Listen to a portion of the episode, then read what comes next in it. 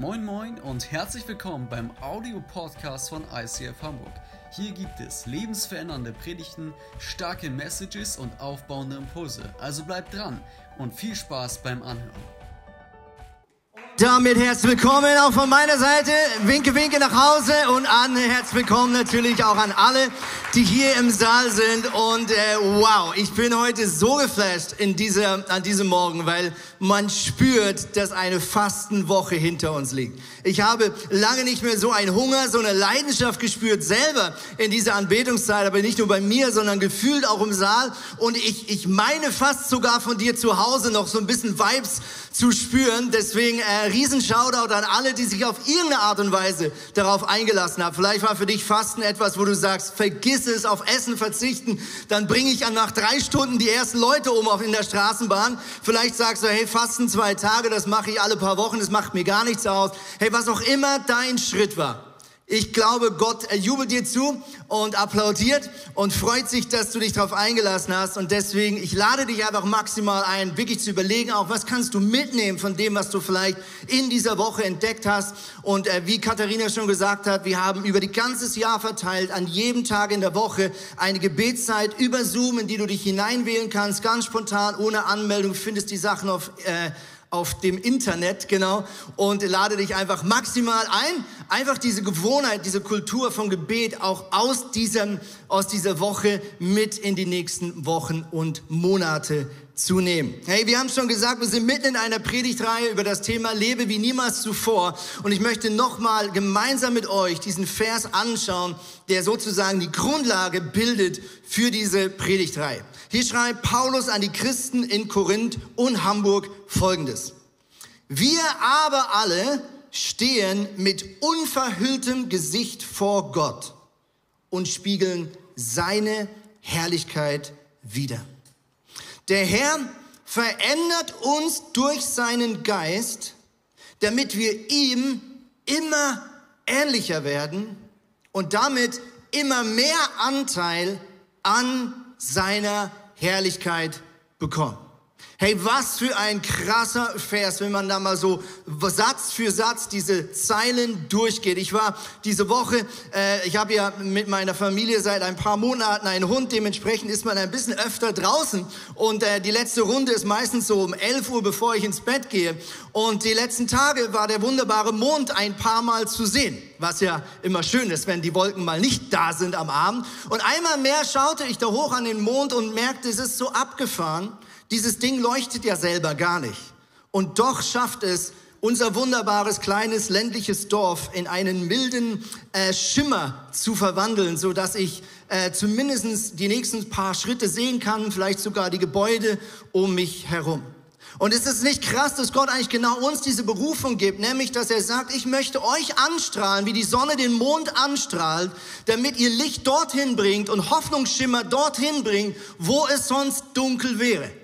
Also da, wo du bist, spiegelt sich die Herrlichkeit wieder in deinem Charakter, in deinen Wesenszügen, in der Art und Weise, wie du über das Leben nachdenkst. Und durch das kann Gott dorthin schimmern, wo er hinschimmern möchte in deiner Umgebung. Zweitens, es heißt hier, Gott verändert uns durch seinen Geist. Also nicht durch irgendwo strenge Regeln, nicht durch Druck, nicht durch irgendwelche Dinge von außen, sondern er verändert uns von innen nach außen, indem er in uns Wohnung bezogen hat. Und er verändert unsere Denkweisen, unsere Glaubenssätze, unsere tiefsten Paradigmen und er verändert unsere sozialen Fähigkeiten. Ganz praktisch. Und er sagt hier, das ist ein Prozess, der immer ähnlicher wird. Mit anderen Worten, das ist nicht null oder eins, das ist nicht in oder out, das ist nicht drin oder draußen, sondern das ist ein lebenslanger Prozess. Und das liebe ich so, wenn du mit Gott unterwegs bist. Es gibt kein besser und kein schlechter. Es gibt keinen Moment, wo du gut genug bist als Christ. Es geht auch gar nicht um das, sondern Gott sagt, hey, super, für alles, was ich im letzten Jahr Gutes in dein Leben tun will und durfte, aber dieses Jahr habe ich neue Geschenke mitgebracht. Dieses Jahr habe ich neue Geschenke mitgebracht, wie an Weihnachten, und ich gehe next level in deinem Glaubensleben. Und wenn das passiert, dann sagt der letzte Teil dieses Verses, dann werden wir immer mehr Anteil bekommen an seine Herrlichkeit. Was ist seine Herrlichkeit? Ich stelle mir das vor wie die, die Fülle an Konsequenzen von konstruktiven Verhalten. Also wir kriegen all das ab, was Gott schon immer hatte, weil er gut ist, weil er voller Frieden ist, weil er voller Hoffnung ist, weil er voller Gnade ist, weil er voller Liebe ist. All diese schönen Konsequenzen, die daraus entstehen im Leben, die erleben wir dann auch. Und unser Leben hat weniger Konflikte. Unser Leben hat mehr Ruhe und mehr Frieden. Unser Leben hat mehr Sinnhaftigkeit. Mit anderen Worten, all das Gute, was entsteht durch diese Veränderung, von dem profitieren wir eigentlich am allermeisten. Und heute wollen wir miteinander anschauen, was heißt es, Jesus Christus ähnlicher zu werden in unseren Beziehungen, in unseren Freundschaften. Und ich freue mich, dass wir jetzt ein kleines Theater einbauen dürfen, was uns so ein bisschen reinnimmt in die Beziehungsebene. Seid ihr ready? Applaus fürs Theater. Come on.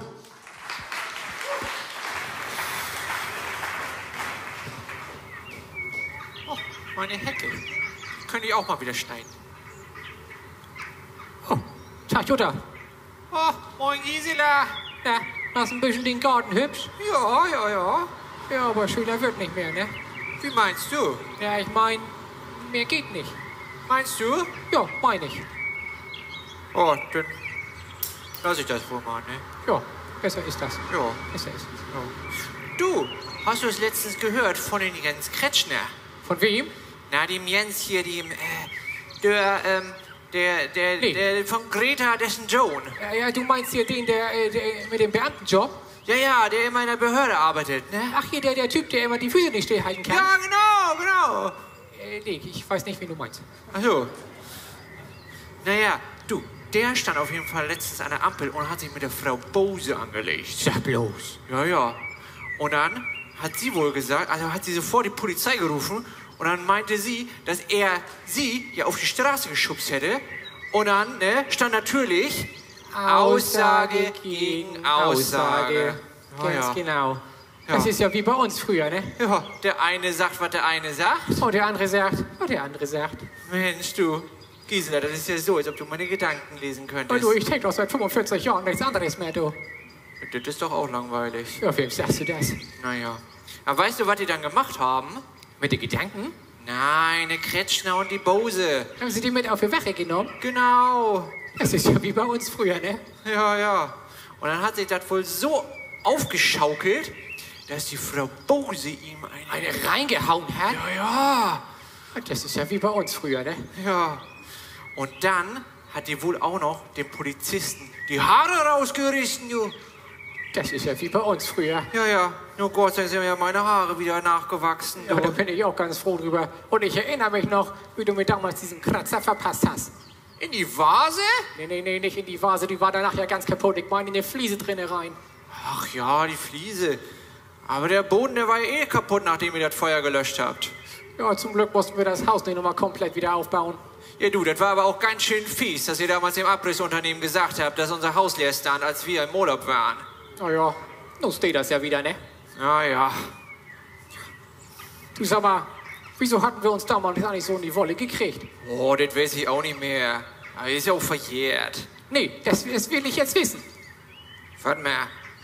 Das war doch wegen, wegen der, der gelben Mülltonne. Du hattest meine Tonne nicht rausgestellt, obwohl ich dich darum gebeten habe. Ja, was kann ich denn dafür, wenn da einer die Tonne nachts wieder zurückstellt, obwohl ich sie rausgestellt habe? Ach, hör doch auf zu lügen. Seit 43 Jahren erzählst du dasselbe. Ich hatte eine Mahngebühr. Hatte ich nicht. Ja, du hattest ja auch deine Mülltonne draußen. Ich meine nicht die Mahngebühr. Ich meine, dass ich das nicht vergessen hatte, du olle Planschkuh. Aua! Du Dummkopf, du! Hey, du dumme Gans! Du blödes Schaf! Hey, du hör mir auf, du! Hey, was ist denn nun los? Ja, ich hab nichts mehr zum Werfen. Ja, ich auch nicht mehr. Dann lassen wir das wohl lieber, ne? Ja, komm, ich mach uns einen Tee. Ja, Versöhnungstee, oder? Ja. Ja. Komm, Gisela. Ja, Jutta. Oh, herrlich, Dankeschön. ja, willkommen im Norden, herrlich, herrlich, herrlich. Hey, wir haben äh, Umfragen immer wieder hier eingebaut in Predigten. Ich habe auch dieses Mal eine für euch. Statista.com hat äh, 2018 eine Umfrage gemacht in Deutschland und haben die Leute gefragt, was halten sie persönlich im Leben für das aller, aller, aller Wichtigste? Okay? Und wen wundert's? Die ersten drei Fragen, die drei meistgenannten Antworten sind folgende. Erstens, gute Beziehung zu anderen Menschen. Auf Platz zwei ist für die Familie da sein, sich für die Familie einsetzen. Und auf Platz drei ist eine glückliche Partnerschaft. Mit anderen Worten, die drei meistgenannten Eigenschaften, was das Wichtigste im Leben sind, haben alle mit unserer Beziehungsqualität zu tun anderen Worten, wir alle wissen, äh, da kann mal ein Auto kaputt gehen, da kann mal äh, irgendwelche anderen Probleme entstehen. Was uns mit am meisten auffrisst und am meisten belastet, sind, wenn die Beziehungen nicht rund laufen. Und es ist nicht interessant, dass als Jesus gefragt wird von Schriftgelehrten und Pharisäer, was denn das Wichtigste ist im Leben, er eine sehr ähnliche Antwort gibt. Er sagt Matthäus 22, Vers 37, das Wichtigste ist folgendes, du sollst den Herrn, deinen Gott lieben von ganzem Herzen, mit ganzer Hingabe, mit deinem ganzen Verstand.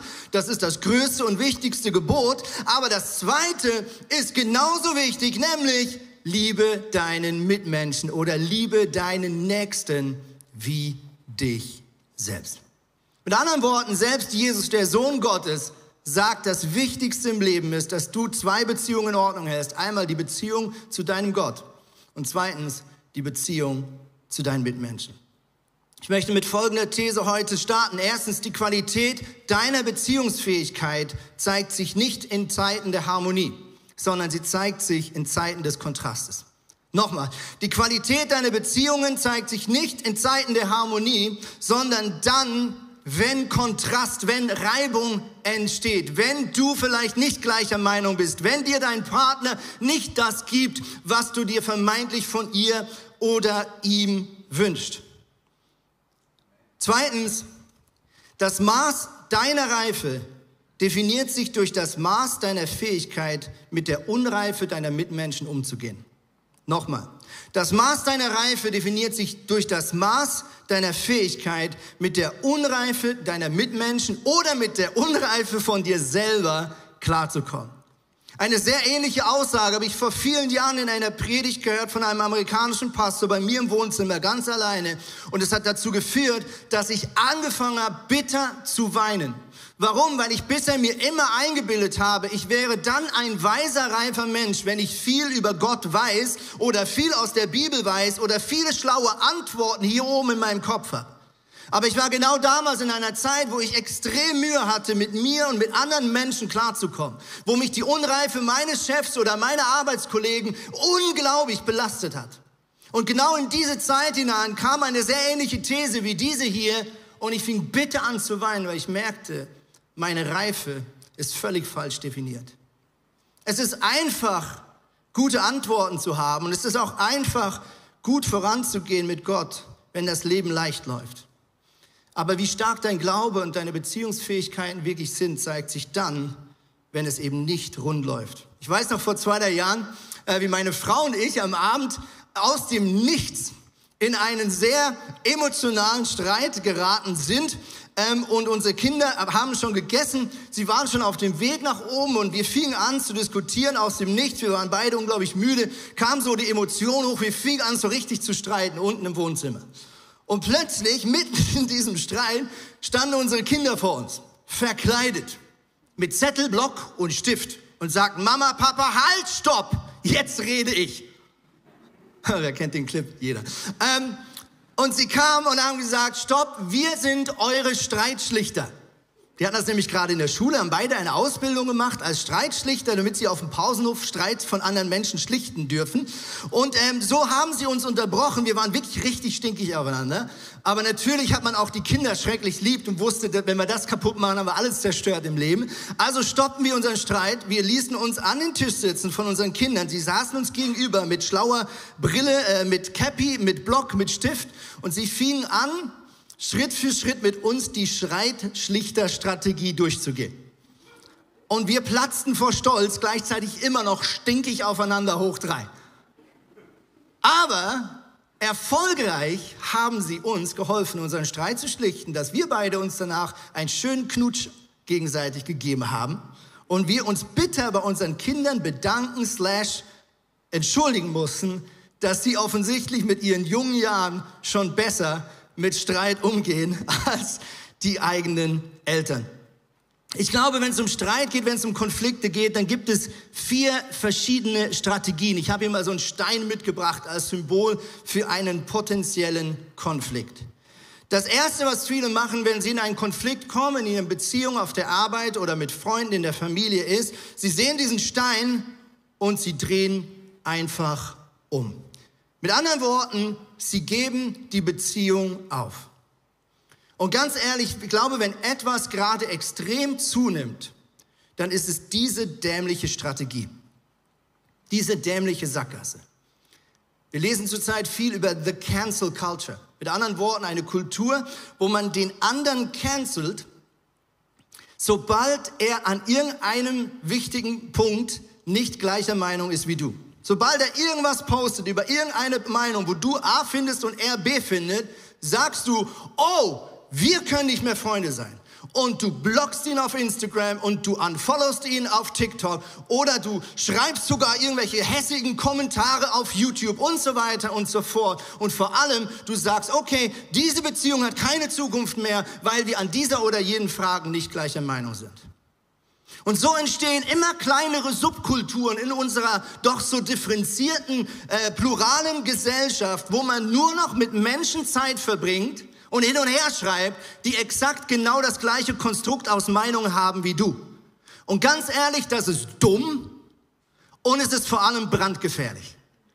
Weil ganz ehrlich, wenn du denkst, dass du weise bist, wenn du Menschen um dich herum schaust, die in allen Dingen gleicher Meinung sind, dann ist das nicht weise, sondern es ist der Weg zu mehr Dummheit. Weisheit entsteht durch gegenseitigen Austausch. Weisheit entsteht, indem du die Meinung anderer Menschen wahrnimmst, die sagen, ich sehe dies aber anders als du. Und deswegen mache ich dir maximal Mut. Cancel the cancel culture. Hör auf, eine Beziehung einfach aufs Eis zu legen, nur weil es einmal knallt. Nur weil er dir einmal auf die Füße getreten ist. Nur weil er einmal dir die Meinung gesagt hat. So viele Leute sofort Vorhang runter, auf Distanz und so weiter und so fort anstatt auf einen Konflikt zuzugehen. Das Zweite, was viele machen, sie umgehen den Stein. Sie sehen diesen Konflikt und sie wissen, oh, wenn ich das anspreche, oh, dann wird's emotional. Also mache ich einen großen Bogen rum. Ja, wie so, wie so Landminen, die überall verstreut sind. Ja, und die, die, die lange verheiratet sind oder Leute vielleicht, die jetzt gerade wieder bei Weihnachten in der Familie wissen, wir wissen alle, in Familien gibt es überall so Landminen, stimmt's? Ja, du weißt genau, oh, wenn ich beim Onkel Edgar das anspreche, uh, dann gibt's ein Referat. Ja, und wenn ich bei der Tante Susi das und das sage, dann, ei, ei, ei, dann wird's richtig unangenehm. Ja, ich habe gehört, viele Leute haben gesagt, wir können in unserer Familie nicht mal über Corona und Impfen diskutieren, sonst knallt's. Hey, ganz ehrlich, wenn du in deiner Familie nicht streiten kannst über so eine Frage und man jeden Konflikt ausweichen muss, dann lass mal zusammen hinsetzen und sagen, hey, was für eine Qualität von Beziehung haben wir eigentlich? Weil eine gute Beziehung hält Meinungsverschiedenheiten aus. Und die hält es auch aus, mal gegenseitig sich die Meinung zu sagen und dem anderen zuzuhören. Und so wie zwischen zwei Ländern erst dann Frieden herrscht, wenn auch vielleicht diese Landmieden entschärft wurden, so mache ich dir Mut gerade da, wo du in Beziehung bist, in deiner Ehe mit deinen Kindern, dass du diese Landminen nicht auf Dauer akzeptierst in deinem Leben. Weil das ist super, super anstrengend. Wenn du immer überlegen musst, was darf ich sagen, was darf ich nicht sagen. Sondern dann setzt euch hin und sagen, hey, wo haben wir uns vielleicht noch nicht vergeben? Wo schiffen wir die ganze Zeit um einen Konflikt herum, weil wir Angst haben vor der Explosion? Und dann hilft es vielleicht mal sogar in ein Ehecoaching zu gehen, vielleicht sogar mal den Small Group Leiter zu bitten, zu sagen, kannst du uns helfen, zu dritt zu reden und zu sagen, hey, lass uns lieber hier eine kontrollierte Explosion forcieren, damit das Ganze endlich weg ist und wir das aus der Welt schaffen können, wir uns vergeben können und wieder befreit miteinander leben können. Die dritte falsche Strategie ist, wir übersehen den Konflikt und dann wird der Stein zum Stolperstein. Ja, ich weiß nicht, ob du so ein Mensch bist wie ich. Ich bin so ein ewiger Fettnäpfchentreter. Also ich sage, ich schwimme eigentlich in Fett den ganzen Tag. Ja, ich bin ganz schrecklich drin, ähm, immer wieder Dinge zu sagen, wo ich im nächsten merke, falscher Adressat oder falsche Szene oder einfach mal die Klappe halten. Ja? Und ich glaube, die beste Strategie, wie wir mit Konflikten umgehen, ist, indem wir sagen, dieser Stein wird zu einer Treppenstufe. Schau, du kannst Konflikten in deiner Ehe, in deinen Freundschaften, in deiner Small Group, in deiner Familie, bei deiner Arbeit, du kannst aus diesen Konflikten Treppenstufen machen, die das Level deiner Freundschaft erhöhen, die dich stärker machen und furchtloser, was zukünftige Konflikte anbelangt. Die Bibel sagt so viel über das Potenzial von Freundschaften, wenn Freundschaften eben auch geprägt sind von Meinungsverschiedenheiten. Sprüche 27 heißt es folgendes, Vers 4. Zorn und Wut sind so zerstörerisch wie ein reißender Strom, aber gegen die Eifersucht verblassen sie beide. Liebe, die offen zurechtweist allerdings, ist besser als Liebe, die sich ängstlich zurückhält. Ein Freund meint es gut, selbst wenn er dich verletzt. Ein Feind aber schmeichelt dir vermeintlich mit übertrieben vielen Küssen. Vers 9. Duftendes Öl und Weihrauch erfreuen das Herz. Genauso wohltuend ist der Rat eines guten, ehrlichen Freundes. Vers 17. Wie man Eisen durch Eisen schleift, so schleift ein Mensch den Charakter eines anderen. Vers 19. Im Wasser spiegelt sich dein Gesicht und durch die Menschen um dich herum erkennst du sehr viel über dich selber. Das ist nur ein, ein Kapitel in der Bibel, wo schon so viel drinsteht über Beziehung. Wenn wir genau hinschauen, wie viel Paulus über was redet im Neuen Testament, als er all diese Briefe schrieb an verschiedene Kirchen, dann merken wir, so viel theologische Verhandlung ist da gar nicht sondern Paulus wendet sehr viel seiner Zeit auf und sehr viel seiner Zeilen auf, den Christen in diesen Kirchen immer wieder zu erklären, hey Leute, es kann nicht sein, dass wir in der Kirche, in der Small Group, in gläubigen Elternhäusern mehr Streit haben, Eifersucht haben, Dispute haben und so weiter, als außen herum. Beziehungsfähigkeiten ist ein zentrales Thema des Alten und des Neuen Testamentes. Und ich glaube, ganz ehrlich, es ist so ein bisschen wie bei einem Seil. Es ist so ein bisschen wie bei einem Seil. Ja, du kannst ein Seil kaufen im Baumarkt und jeder von uns weiß, es gibt verschiedene Stärken. Stärke bedeutet, wie dick dieses Seil ist. Aber eigentlich wissen wir auch, dass die Dickheit des Seiles nicht wirklich viel darüber aussagt, wie stark das Seil ist. Ja, es gibt relativ dicke Seile, die gar nicht so viel halten. Es gibt aber auch Nylonschnur zum Beispiel, wo unglaublich dünn ist. Aber wenn du versuchst, das mit den bloßen Händen auseinanderzureißen, dann schaffst du das nicht. Mit anderen Worten, die wahre Stärke eines Seils wird definiert durch seine Reißfähigkeit. Und genauso ist es mit dir und deinen Beziehungen.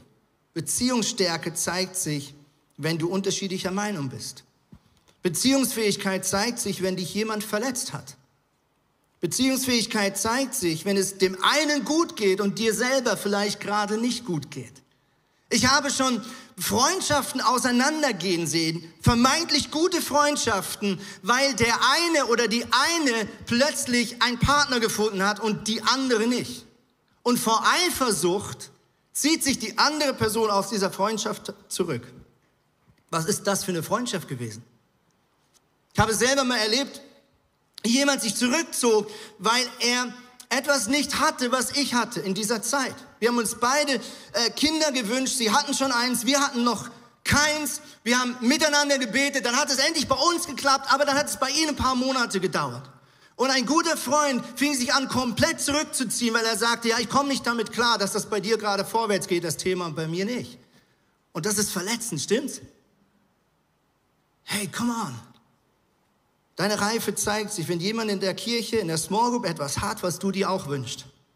Ob du damit klarkommst oder du dann platzt vor Eifersucht.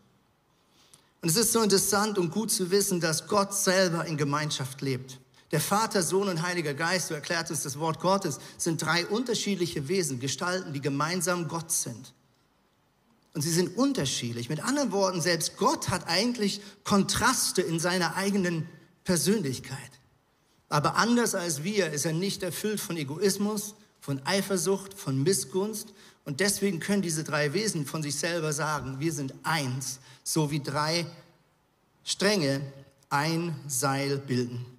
Kolosser 3, Vers 13 schreibt Paulus weiter, ertragt einander und vergebt euch gegenseitig, wenn jemand euch Unrecht getan hat.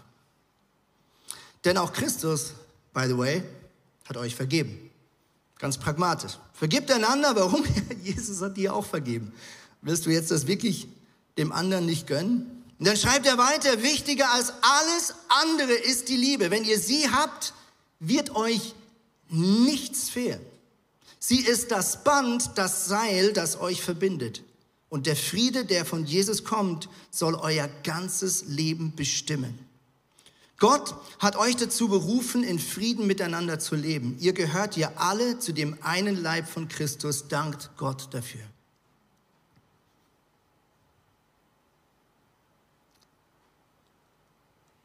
Kannst du von dir selber sagen, dass du im Frieden lebst mit deinen Mitmenschen? Und damit meine ich nicht, dass es nicht zwischendurch mal einen Konflikt gibt, sondern ich meine die Frage, ob du nach diesen Konflikten diese Geschichten wieder in Ordnung bringst, dir Zeit nimmst, diese Person im Gebet zu vergeben oder anzurufen, um Vergebung zu bitten, oder bleiben diese Konflikte wie Landminen in deinem Leben liegen. Und für uns als Leiter dieser Kirche ist das immer mehr ein wichtiges Indiz, was wir beobachten. Sind diese Personen grundsätzlich versöhnt mit sich selber, mit der Familie, mit den Eltern, im Wissen, dass da vielleicht vieles Schlimmes passiert ist in der Kindheit, aber ist er ein Charakter, der grundsätzlich versöhnt ist und darauf aus ist, Frieden zu stiften, dort, wo die Gegenseite dazu Ja sagt. Das ist ein wichtiges Charaktermerkmal deiner Reife. Weiter geht's. Epheser 4. Lebt so, dass Gott dadurch geehrt wird. Er hat euch berufen, seine Familie, seine Kinder zu sein. Und jetzt kommt's. Überhebt euch nicht über andere, seid freundlich und geduldig. Geht in Liebe aufeinander ein und setzt alles daran, setzt alles daran, dass die Einheit, wie sie der Geist Gottes schenkt, bestehen bleibt. Sein Friede verbindet euch miteinander. Paulus schreibt hier in die Kirche von Ephesus, wo starke Meinungsverschiedenheiten herrschten, kulturelle Verschiedenheiten. Da prallten ganze Religionen aufeinander. Gläubige Juden oder Juden, die zu, zu Glauben an Jesus kamen, äh, römisch geprägte, griechisch geprägte Menschen. Und da war ein riesen Spannungsfeld an Meinungsverschiedenheit in der Kirche. Und Paulus braucht sehr viel Energie und sehr viel Zeilen, um zu erklären, liebe Leute, es geht nicht darum, dass ihr immer alle gleicher Meinung seid, es geht darum, dass ihr euch nicht gegenseitig übereinander erhebt und dass ihr alles daran setzt, dass die Einheit bewahrt wird. Und Einheit bedeutet nicht, sich in allem einig zu sein, sondern Einheit bedeutet zu sagen, wir sind eine Familie mit einem gemeinsamen Papa. Und dieser Papa ist der größte Friedensstifter dieser Welt und hat sein eigenes Leben geopfert, damit wir Frieden haben. Deswegen setzen wir alles daran, dass wir diesen Frieden auch in unserer Kirche bewahren, in unserer Small Group, in unserer Familie, da wo wir sind. Und ihr wisst, ich rede nicht viel über Impfen und Nicht-Impfen. Und ich bin so dankbar, das möchte ich einfach an dieser Stelle einmal gesagt haben. Ich bin so dankbar und auch beeindruckt von der Kultur in dieser Kirche, von jedem von euch, dass wir es schaffen, in dieser Frage uns nicht gegenseitig die Köpfe wund zu schlagen und vor allem, und das ist das Allerwichtigste, dass sich keiner über den anderen überhebt. Dass keiner sagt, ich weiß es besser. Ich kann meine Haltung beweisen. Sondern ich spüre durch alle Bereiche hindurch so eine tiefe Demut, die sagt, hey, zum Schluss weiß Gott, was hier wirklich abgeht. Und wir bleiben an ihm dran und wir kümmern uns um den Auftrag, Kirche zu bauen, Reich Gottes zu bauen, Frieden zu stiften, Menschen anzunehmen, auch wenn sie anderer Meinung sind, auch wenn ich gewisse Dinge nicht verstehe. Wir geben alles, dass die Einheit, die Gott uns geschenkt hat, nicht verloren geht, indem wir uns auf unseren gemeinsamen Jesus ausrichten und nicht auf gleiche Meinungen. Amen. Come on.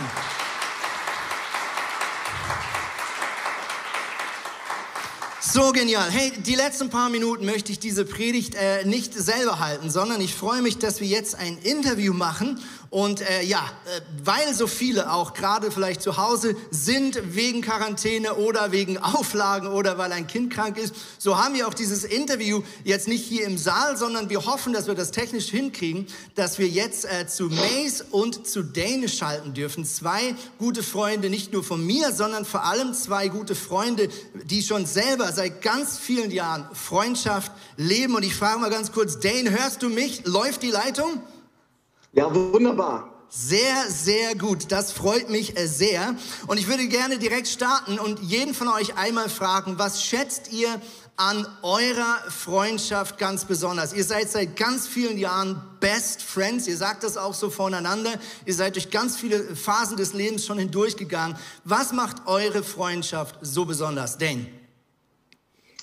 Ähm, ja, also ganz ehrlich, was die Freundschaft besonders macht, ist einfach der liebe Mace. Das ist einfach ein ganz, ganz, ganz feiner Kerl, mein, mein allerbester Freund. Und ähm, wie das dazu kam, ist einfach, dass, dass äh, ja, er mich damals so ein bisschen aufgefangen hat, als ich zum Glauben gekommen bin, sich da um ganz stark um mich gekümmert hat und wir gemerkt haben, irgendwie funktioniert das alles durch alle Höhen und Tiefen, die man gemeinsam durchdringt. Aber ich würde sagen, es ist einfach ein, das Fundament ist eigentlich so wirklich eine, ähm, ein ganz tiefes und festes Vertrauen und ein Wissen, dass man sich immer aufeinander verlassen kann, wie du das auch gesagt hast, egal in welcher Situation, auch in Meinungsverschiedenheiten, dass man eben sich auch natürlich mal streitet und irgendwie reibt, aber dann halt immer zusammenkommt und irgendwie sich entschuldigt und, und wieder zusammenfindet. Mega. Mace, wie ist das bei dir? Ich wollte ein bisschen weiter zurückgehen. Das war 2005. Da waren wir zusammen in Spanien auf einer Freizeit. Und da hat ja Dane äh, das erste Mal so eine richtige Begegnung mit Gott gehabt. Und das hat sein Leben komplett auf den Kopf gestellt. Und das ist auch so ein bisschen das äh, Fundament unserer Freundschaft, muss ich sagen, der Glaube an Gott. Und es war jemand in der Schule damals vom Gymnasium noch, der hat zu Dane gesagt vor ein paar Jahren, als er sein Leben Jesus gegeben hat, ist sein Leben nur noch steil nach oben gegangen. Und das muss ich auch sagen. Also das fasziniert mich an dieser Freundschaft so auch, dass er wirklich ähm, ja, Gott an erster Stelle setzt. Und äh, wenn er ein Ziel vor Augen hat, dann äh, verfolgt er das ganz zielstrebig. Und das ist sehr mitreißend und begeisternd. Wow, das ist so cool zu hören. Ähm, was mich als nächstes interessieren würde, ist, was ist so Qualitätseigenschaften, die ihr am anderen, gerade in Bezug auch auf Freundschaft, vielleicht ganz besonders schätzt? Also Dane, sag mal, was, was macht Mace so stark in seinen Freundschaften? Er ist ein unglaublicher Connector. Also ich weiß immer nicht, wo er die Zeit her ähm, nimmt, aber er kümmert sich wirklich um Leute. Er schreibt tausende Nachrichten. Mace ist, ähm, das ist wirklich eine Eigenschaft, die habe ich bei sehr wenig Leuten äh, äh, gesehen und so ausgeprägt wie Macy hat auch, glaube ich, bei noch niemanden. Ähm, der schafft es einfach, so viele Leute gleichzeitig zu haben, um die er sich irgendwie, was heißt kümmert, ne? aber wo er dran ist, wo er nachhakt, mit denen er einfach Gemeinschaft lebt. Und äh, das schafft er auch bei mir. Ich bin da leider nicht so, so gut drin und ich würde sagen, das ist also auch, dass wir jetzt auch seit ja bald irgendwie, was ist das, 16, 17 Jahren so eng zusammen unterwegs sind, ist, ähm, ist, ist dem gedankt, dass Mace sozusagen da wirklich immer dran ist. Mace hat ein mega großes Herz. Er kümmert sich immer um Leute. Wenn irgendjemand benachteiligt ist, dann ist er immer irgendwie da am Start. Ähm, und man kann mit Mace wirklich Pferde stehlen. Also wir können alles zusammen machen. Wir haben auch schon ganz, ganz viele tolle Sachen zusammen erlebt. Und eine Sache, die vielleicht noch auch so als Grundlage dient, wir haben damals, als wir ähm, ja in diese Freundschaft hineingeschlittert sind, ähm, haben wir uns immer gebetet, über, haben uns immer getroffen und gebetet, bestimmt über anderthalb Jahre lang jeden Tag so ein, zwei Stunden. Und das hat natürlich enorm geprägt. Und es war damals wirklich immer so, wenn wir irgendwo waren, dann wussten wir immer genau, was der andere denkt. Und das ist jetzt über die 17 Jahre natürlich nicht mehr ganz so ausgeprägt. Wir haben Familie, wir sind irgendwie beschäftigt. Aber dennoch ähm, ist es so, dass wir sehr, ähm, ja, sehr viele ähnliche Gedanken haben und auch ähm, das macht einfach ganz viel Spaß. Mega. Mace, was ist äh, das, was du an Dane ganz besonders schätzt, was Freundschaften anbelangt? Genau, hat der Dan auch schon ein wenig gesagt gerade. Ich kann mich auf diesen Knaben blind verlassen. Also ich wüsste auf jeden Fall, wenn irgendwas los ist mit meiner Familie oder mit mir, ähm, dann ist er auf jeden Fall die, die, erste, die erste Basis, die ich ähm, connecten würde. Und da wüsste ich sofort, also ich kann ihm blind vertrauen. Und ähm, wie gesagt, ich schätze auch sein Herz einfach. Ähm, er ist ein absolutes Vorbild. Und ähm, ja, er hat so viele, so, so viele Arten, die kann ich jetzt hier nicht alle aufzählen, aber das ist äh, so ein Privileg, einen so, besten, so einen besten Freund wie ihn zu haben. Mega, mega cool. Vielen, vielen Dank. Letzte Frage. Ähm, ihr seid ja beide alles andere als hobbylos. Ihr seid beide äh, Inhaber von Firmen, äh, seid selbstständig, habt Frau, habt Kinder und so weiter und so fort. Also mit anderen Worten, eigentlich gar keine Zeit für Freunde. Und trotzdem schafft ihr es auch, diese Freundschaft aufrechtzuerhalten. Was sind so eure ganz praktischen Lifehacks, wie gelingt es euch, diese Freundschaft auch weiter zu prägen und zu leben lassen? Und welchen Preis zahlt ihr dafür? Mace? Das sage ich gerne.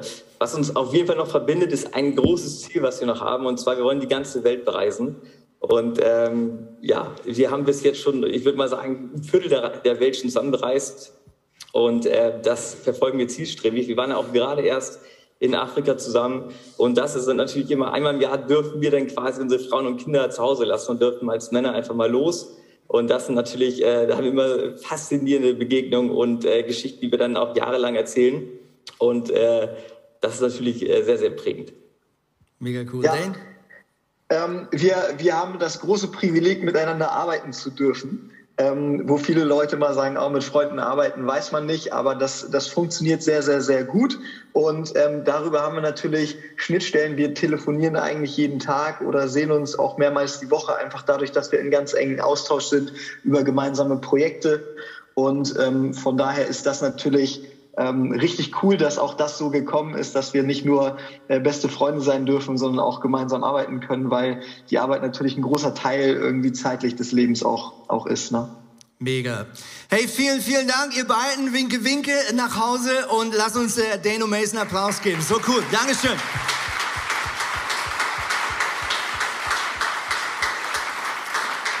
So genial. Hey, die Band darf hochkommen und ich möchte diese Predigt beenden mit einer ganz praktischen Frage. Und du darfst vielleicht für einen kurzen Moment einfach deine Augen schließen. Wir wollen in eine Zeit des Gebets gehen.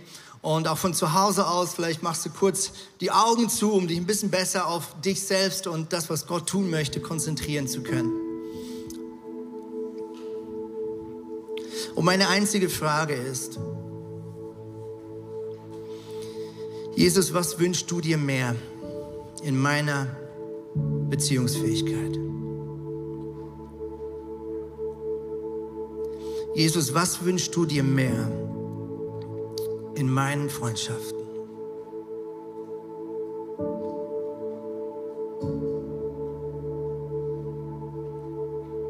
Und ich mache dir Mut, ganz praktisch jetzt zu erwarten, dass Gott dir ein Wort gibt, ein Stichwort, vielleicht ein Gedanke, dich vielleicht plötzlich an ein Gesicht erinnert, an einen Namen. Ich möchte dir zusprechen, Gott hat etwas für dich bereit heute Morgen. Egal ob zu Hause, hier im Saal oder später auf Podcast, Gott ist allgegenwärtig. Er ist da, wo du bist. Jesus, was ist das, was du dir wünschst in meinen Freundschaften?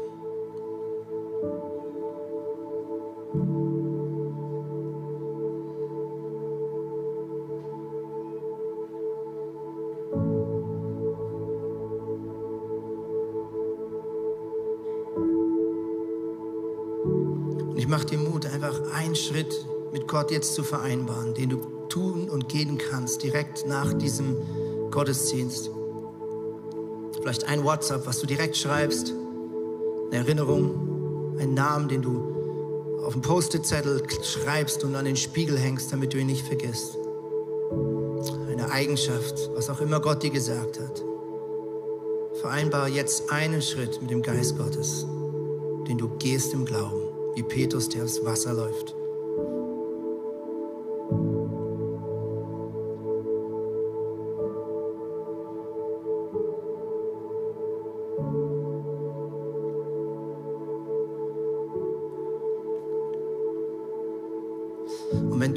Besonders angesprochen bist oder jetzt gerade in einer Situation bist, wo du Hilfe brauchst, wo du dir ein Gebet wünscht, wo es vielleicht hilft, dass jemand noch mal ein, zwei Minuten zuhört, dann kannst du jetzt von zu Hause aus über Zoom das Gebetsteam kontaktieren. Die Eingangsdaten siehst du eingeblendet oder du kannst hier im Saal jetzt schon ins Foyer rausgehen. Dort ist das Gebetsteam für dich bereit.